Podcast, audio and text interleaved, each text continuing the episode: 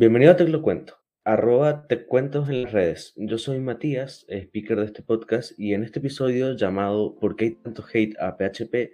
vamos a estar hablando con Manuel, eh, arroba imgildev en las redes, en Twitter, no sé en qué otra red estás. Vamos a estar hablando un poco de sobre qué es PHP, por qué hay tantos memes de hate y esas cosas. Así que, eh, Manuel, no sé si quieres empezar presentando, presentándote para, para ya empezar con el tema. Sí, claro que sí, mucho gusto. Eh, como tú lo dices, mi nombre es Manuel, Manuel Gil me pueden encontrar o IM Eh, no solamente estoy en Twitter, pero es una de las redes principales que tengo. También tengo un canal en YouTube y eh, obviamente mi perfil en GitHub.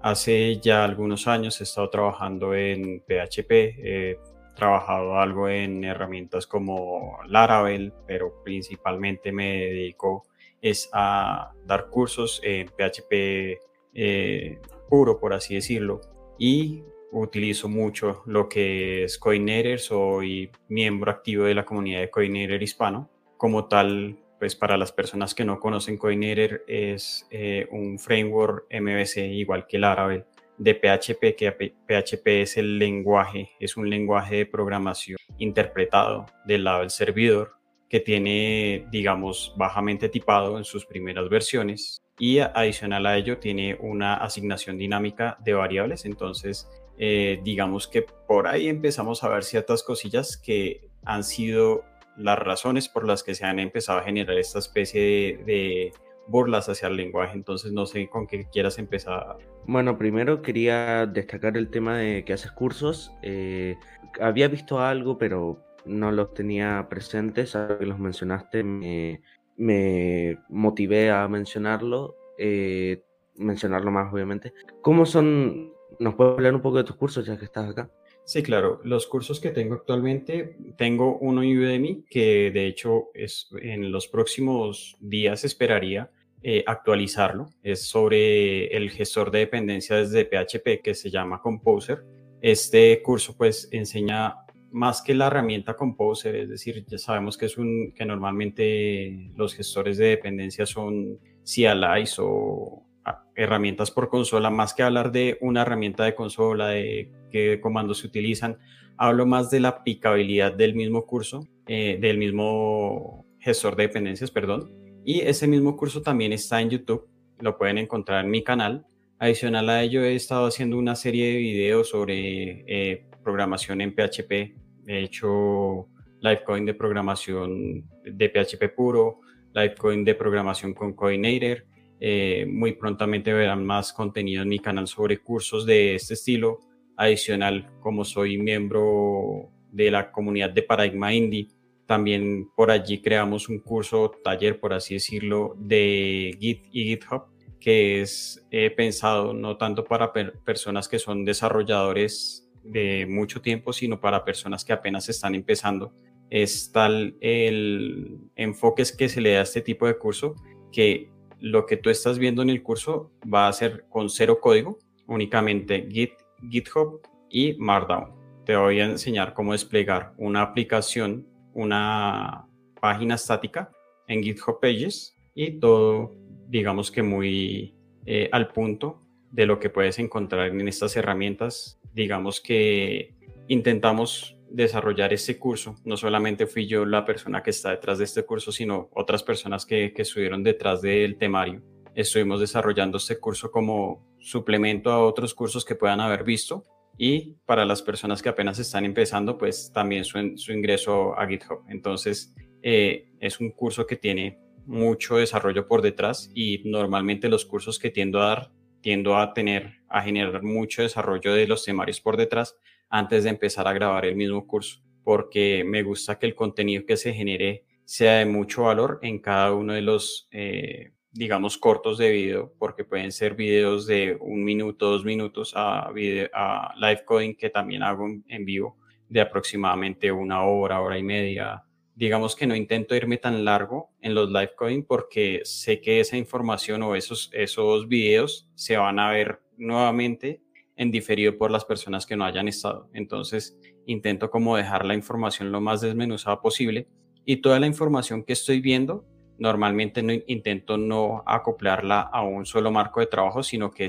pueda ser aplicable a otros marcos de trabajo. En el caso de Coordinator, lo mismo que se hace en Coordinator se puede hacer en otro framework, en PHP puro, y así lo intento desarrollar con otros, eh, en, otros, en otros cursos. Actualmente no he desarrollado en otros lenguajes porque no me siento con la experticia necesaria, aunque he trabajado efectivamente otros lenguajes como son Java, C, he utilizado frameworks como Angular, eh, actualmente estoy aprendiendo React, he trabajado con Vue y muy seguramente en el momento en el que ya tenga cierta expertise en esos temas, empezaré a generar cursos de esos mismos lenguajes, de esos mismos frameworks, pero como siempre, mi línea ha sido eh, desmenuzar primero todo muy bien en un temario que le sirva a todo tipo de personas y que los conceptos sean lo más desmenuzados posibles. Por esa razón, como que no me lanzo tan rápido a generar un curso, sino que busco primero tener esa expertise para poder brindar un curso de calidad.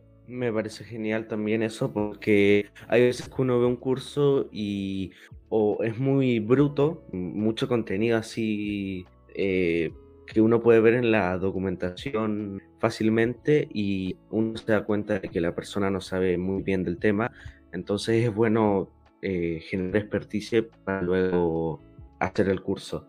Ya dejando el tema cursos, que estuvo muy interesante, no sé si quieres empezar a hablar sobre el tema principal eh, para el que venimos acá, sobre eh, la cantidad de memes y hate que hay a PHP.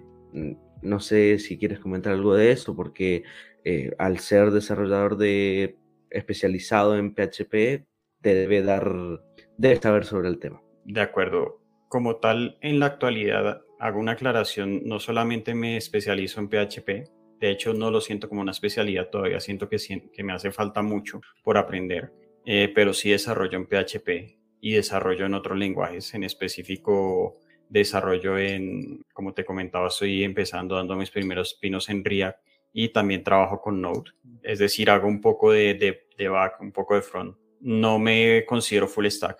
Es una, un campo muy grande, aunque no me he especializado como tal en, un lenguaje tampoco. Es decir, he sido generalista, pero no al punto de ser tan generalista como para, para decirse de todo lo que es front y todo lo que es backend. Como para irte a todos lados, saber Vue, Vue Svelte, React, eh, Node, Java, PHP. hay, gente que, hay gente que hace un hola mundo en, en cada cosilla ya se cree full Bueno, te claro, claro, por supuesto, sí, ocurre mucho en la actualidad. Y de hecho, parte de, lo que tú comentas, de ese bullying, por así decirlo, que se le hace a, las personas de PHP o a PHP como, tal, es porque, digamos que muchos toman como un lenguaje aquí, como el meme del, niño que come las manzanas, deja el mordis con cada manzana, cada manzana es como cada lenguaje que va tomando, cada framework que va utilizando.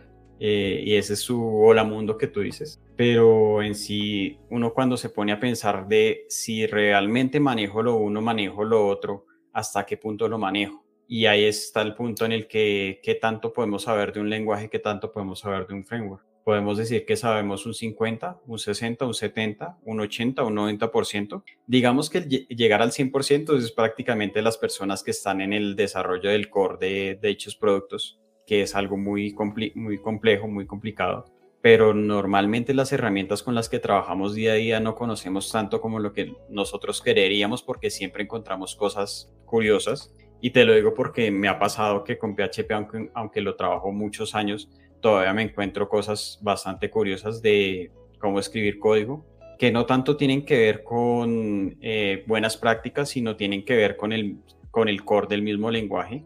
Y, devolviéndome un poco en lo que, lo que estaba comentando, pues sí, sí puedo decir que he trabajado con estas aplicaciones porque he desarrollado aplicaciones de escritorio, aplicaciones móviles, aplicaciones web, con las herramientas con las que digo que he trabajado que han salido a producción y en mi GitHub pueden encontrar, digamos que pequeñas muestras de, de cosas que he desarrollado con cada una de estas herramientas o lenguajes, pero todavía me hace falta aprender mucho de cada uno de ellos y en específico con PHP, ¿qué es lo que ocurre? PHP, digamos que las personas que empezaron a trabajar más o menos con como el año 2017, digamos, y antes de eso, 2017-2018 podemos decir.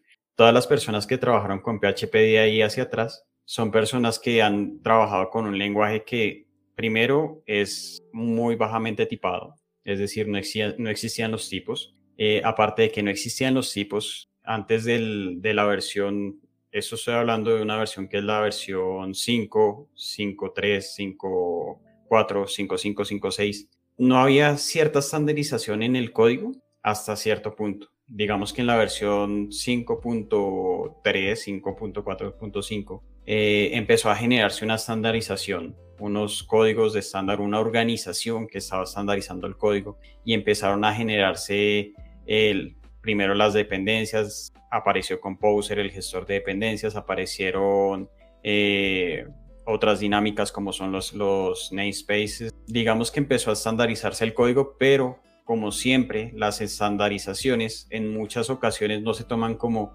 algo que debe seguirse al pie de la letra, sino como una recomendación. Y muchos desarrolladores tienen ese, digamos que ese concepto, que, una, que un estándar es una recomendación más que un estándar y no lo aplican al pie de la letra. Entonces, y bueno, digamos que no solamente pasan en ocasiones, sino que algunos no conocen sus propios estándares del lenguaje o del framework que están trabajando. Por lo mismo, pues había mucha gente que como veía que el lenguaje es tan dinámico, tiene tanto dinamismo que tú en el mismo archivo puedes crear, puedes colocar HTML, CSS, JavaScript y código PHP y el servidor te lo va a interpretar todo sin eh, generarte ningún inconveniente, es decir, es muy raro que te genere errores, los errores que te generan pueden ser de sintaxis, pero por más que esté desorganizado tu código, te va a permitir correr eso. Y ese espagueti que tú estás generando fue el espagueti que, que se empezó a ver mucho, porque no, sea, no habían estándares, porque si, si existían no los conocían, porque eh, si el lenguaje me lo permite, pues yo lo hago, porque muchas razones. Y digamos que todo eso conllevó a que el lenguaje o más bien el producto, los productos que salieron de este lenguaje sean productos de muy baja calidad que tenían no muy buena posición en el mercado. Eh, me refiero a no muy buena posición no a que no se consumieran, sino que a los desarrolladores que veían ese tipo de código les costaba entenderlo, veían las malas prácticas, se daban cuenta que en comparación a lo, a lo que ellos hacían, eh, muchas cosas tenían mucho desorden, que digamos, podían no existir clases porque no era necesario que existieran clases, eh, podía colocar todo en el mismo lugar, es decir, espagueti, pero espagueti puro y con sazón. A, la definición de espagueti. Exactamente. Y eso mismo, pues empezó a generar como esa mala reputación de PHP. PHP eh, llegó hasta cierta versión de la 5 y como tal pues no vimos en el mercado una versión 6 sino saltamos de una vez a la versión 7 y la versión 7 como, como comento no lleva mucho tiempo. Sin embargo la versión 5 llevaba mucho tiempo y muchos creyeron que simplemente el lenguaje no se iba a actualizar más que era un lenguaje que estaba que lo iban a dar por muerto. Muchos lo, lo, lo llevan dando por muerto mucho tiempo bastante tiempo. Pero digamos que la versión 7 empezó a, a mostrar ciertas cosas que se podían hacer con PHP y que PHP no, no estaba muriendo, que se seguía desarrollando sobre el mismo. Y de hecho puedo hacer la comparación con jQuery y te lo digo porque pasó algo muy curioso hace poco, que estábamos viendo que hay un milestone en el repositorio oficial de jQuery comentando que va a salir la versión 4 de jQuery. De hecho, llevan, creo que la noticia oficial salió en el 2017-2018, más o menos, que se iba a sacar la versión 4 de, jQuery y jQuery es un, lenguaje, un framework, por así decirlo, que tú puedes encontrar en gran cantidad de sitios que llevan mucho tiempo y aún en sitios actuales. Es más, todavía lo he visto que lo implementan en proyectos que tienen Angular, que tienen React, que tienen Vue. Es decir, todavía se utiliza, aunque muchos no lo Ese quieran. va a ser tema para otro podcast, parece. Parece. Eh, y... ¿Por qué hay tanto hate a jQuery? A jQuery. Y pasa lo mismo con, con PHP. PHP creían que no se iba a actualizar, y, pero aún así seguía existiendo y va a seguir existiendo en gran cantidad de la Internet. Muchas web, podría eh, arriesgarme, no tengo la, ahorita los datos, pero podría arriesgarme que más del 50% de la web está hecha en PHP. Y hablamos de muchos sitios en WordPress, de muchos sitios de LMS, lo que tú quieras. Parte de, todo eso que, que se ha construido en, en PHP digamos que tienen las dinámicas o las buenas prácticas de sus mismos desarrollos, de su mismo equipo de trabajo. No necesariamente tienen que ser las mismas buenas prácticas de un lenguaje que, como los que vemos actualmente. Es decir, no vamos a encontrar las mismas prácticas que tal vez en un proyecto con TypeScript, porque son otras dinámicas totalmente diferentes. Y la otra parte es que igual es software libre. Digamos, un WordPress es, un, software libre, un Moodle es software libre, eh, Magento, Spotify, eh, Shopify, qué pena. Ah, PHPBB, que es para foros, MyBB, que también es para foros. Existe una gran cantidad de software libre que tú puedes instalar que está hecho en PHP. Y de hecho, tú puedes encontrar implementaciones con Apache, con Nginx. Nginx también te permite. Y ahí vamos al siguiente punto que es ya en la versión 7, la versión 8 y lo que va a ver más adelante es que PHP se está volviendo tan grande que muy seguramente a futuro no va a necesitar de un Nginx para que sea su, su servidor, sino que él mismo va a poder ejecutar sus aplicaciones. No sabemos hasta qué punto pueda llegar, pero ha empezado a generarse como un cambio interesante en el tema de PHP.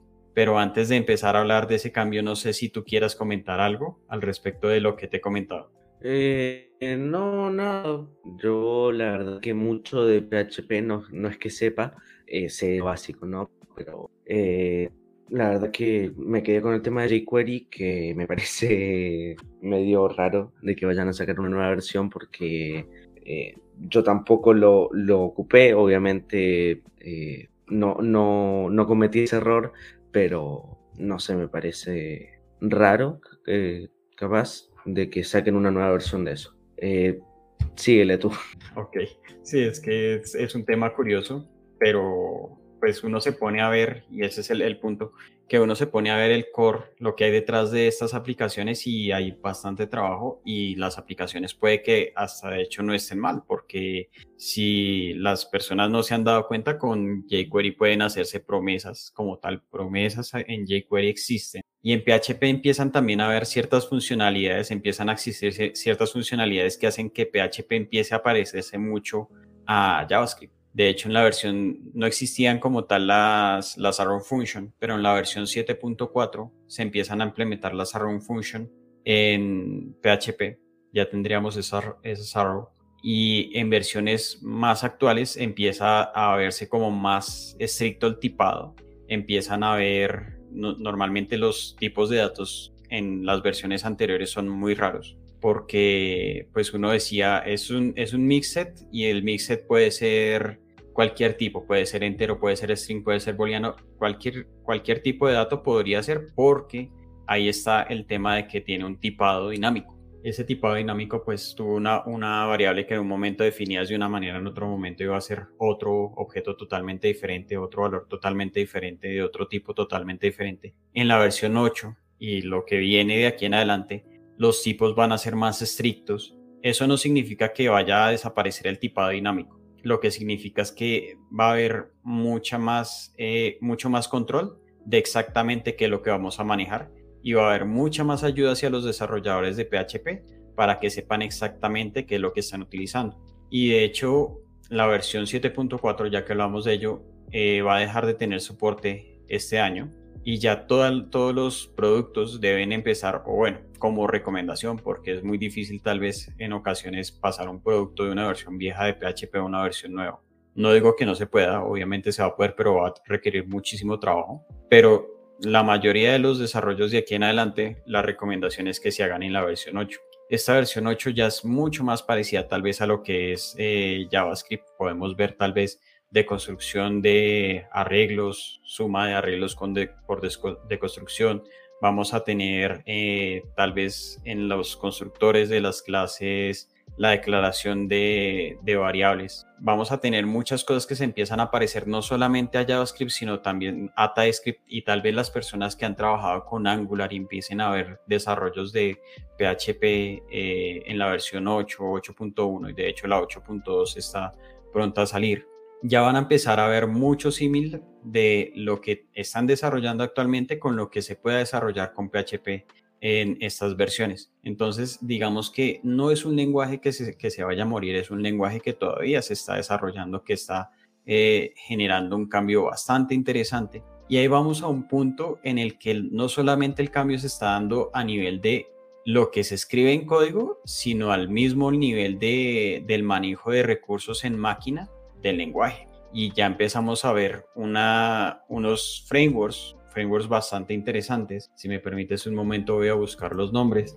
Pero estos frameworks que tienen son frameworks de PHP que en cantidad de consultas, en rendimiento, están ganándole en la competencia al mismo JavaScript y de hecho a muchos lenguajes. Eh, ya empezamos a hablar de lenguaje que aunque es interpretado, no solamente el, tenemos una, una interpretación completa del código en PHP, sino que esas rutinas, si tú piensas que es un script, algunas rutinas que son repetitivas en ese script van a poder ser pasadas por el mismo compilador, por la actualización del compilador a código de máquina para que sea más rápido. Y adicional han, empezado a meter algo que podemos decir que en cierta medida es como, como un similar a hilos, pero empieza a haber como cierto asincronismo y ya podríamos hablar de asincronismo en PHP, que era algo que se veía muy remoto para personas que empezamos a trabajar ya hace un buen tiempo con PHP. Entonces, estos frameworks empiezan a tener como ese, esas, esas mejoras de, rendimiento que se empiezan a ver eh, en comparación a otros lenguajes, a otros frameworks en otros lenguajes, y empiezan a tener mejor rendimiento porque ya pueden hacer bytecode eh, en nativo de, desde su propio compilador, ya tienen asincronismo, ya tienen manejo multihilos, ya tienen manejo de concurrencia. Es decir, el desarrollo que está teniendo actualmente PHP por detrás está llevando a PHP a ser un lenguaje que, se esté, que está compitiendo muy fuertemente con otros lenguajes en la industria. Es un lenguaje más aceptado. Exactamente, pues digamos que no más aceptado, pero más despegado de, de, esa, de, esa, idea vieja que se tenía del, del, lenguaje. Antes de despedirnos, de despedirme y de los demás, quería disculparme con las personas que nos escuchan porque hace mucho que no subimos un episodio. Yo tengo ahí uno que grabé, pero no lo he editado, entonces el tiempo no me da y esta semana la verdad que ha sido muy, muy estresante, pero bueno, ahora, ahora vamos a subir este y el otro y a seguir con esto. Muchas gracias por estar aquí, Manuel. La verdad que hace mucho queríamos hacer este episodio y por distintos motivos no se ha podido. Eh, ya al final lo hicimos y contento con que estés acá ya te puedes despedir. Muchas gracias a ti, Mati. Eh, pues, de hecho, antes de despedirme, no, que, no quería dejarles con la duda de los frameworks que comentaba. Ah, los frameworks eh, son Workerman, Mark, Webman. Son como los, los tres. De hecho, hay un SIMP, tres, cuatro que están como a la cabeza. De hecho, es en cuanto a una comparación con Express, se lo llevan 10 veces por encima. Y. Entonces imagínate el punto que, se ha llegado PHP. Ya con eso los dejo. Si quieren buscarlo, pueden buscar Benchmark Framework Web.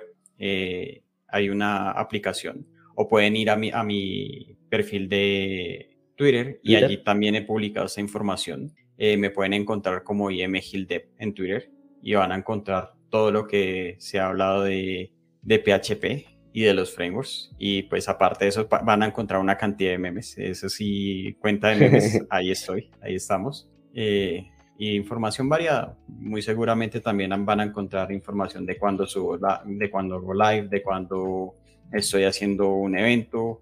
Adicional a eso, pues agradezco la invitación y obviamente también voy a, publicar allí que estuve haciendo este podcast para que también pasen a verlo las personas que no lo han visto y si ya lo vieron, que nos dejen por allí comentarios de qué les pareció. Nos gustaría mucho escucharlos. Igual también pueden buscar cualquier contenido que esté compartiendo porque siempre es un placer hacer contenido y agradezco nuevamente la invitación que hice para hacer este capítulo. Muchas gracias Tati por presentarte. Eh, me, me gustó mucho este episodio porque desde hace mucho tiempo que veo el hate hacia PHP y me gusta hacer un episodio sobre esto. Así que espero les haya gustado. Nos vemos en un próximo episodio, capaz que la próxima semana. Y hasta luego. Chao. Chao, chao, chao.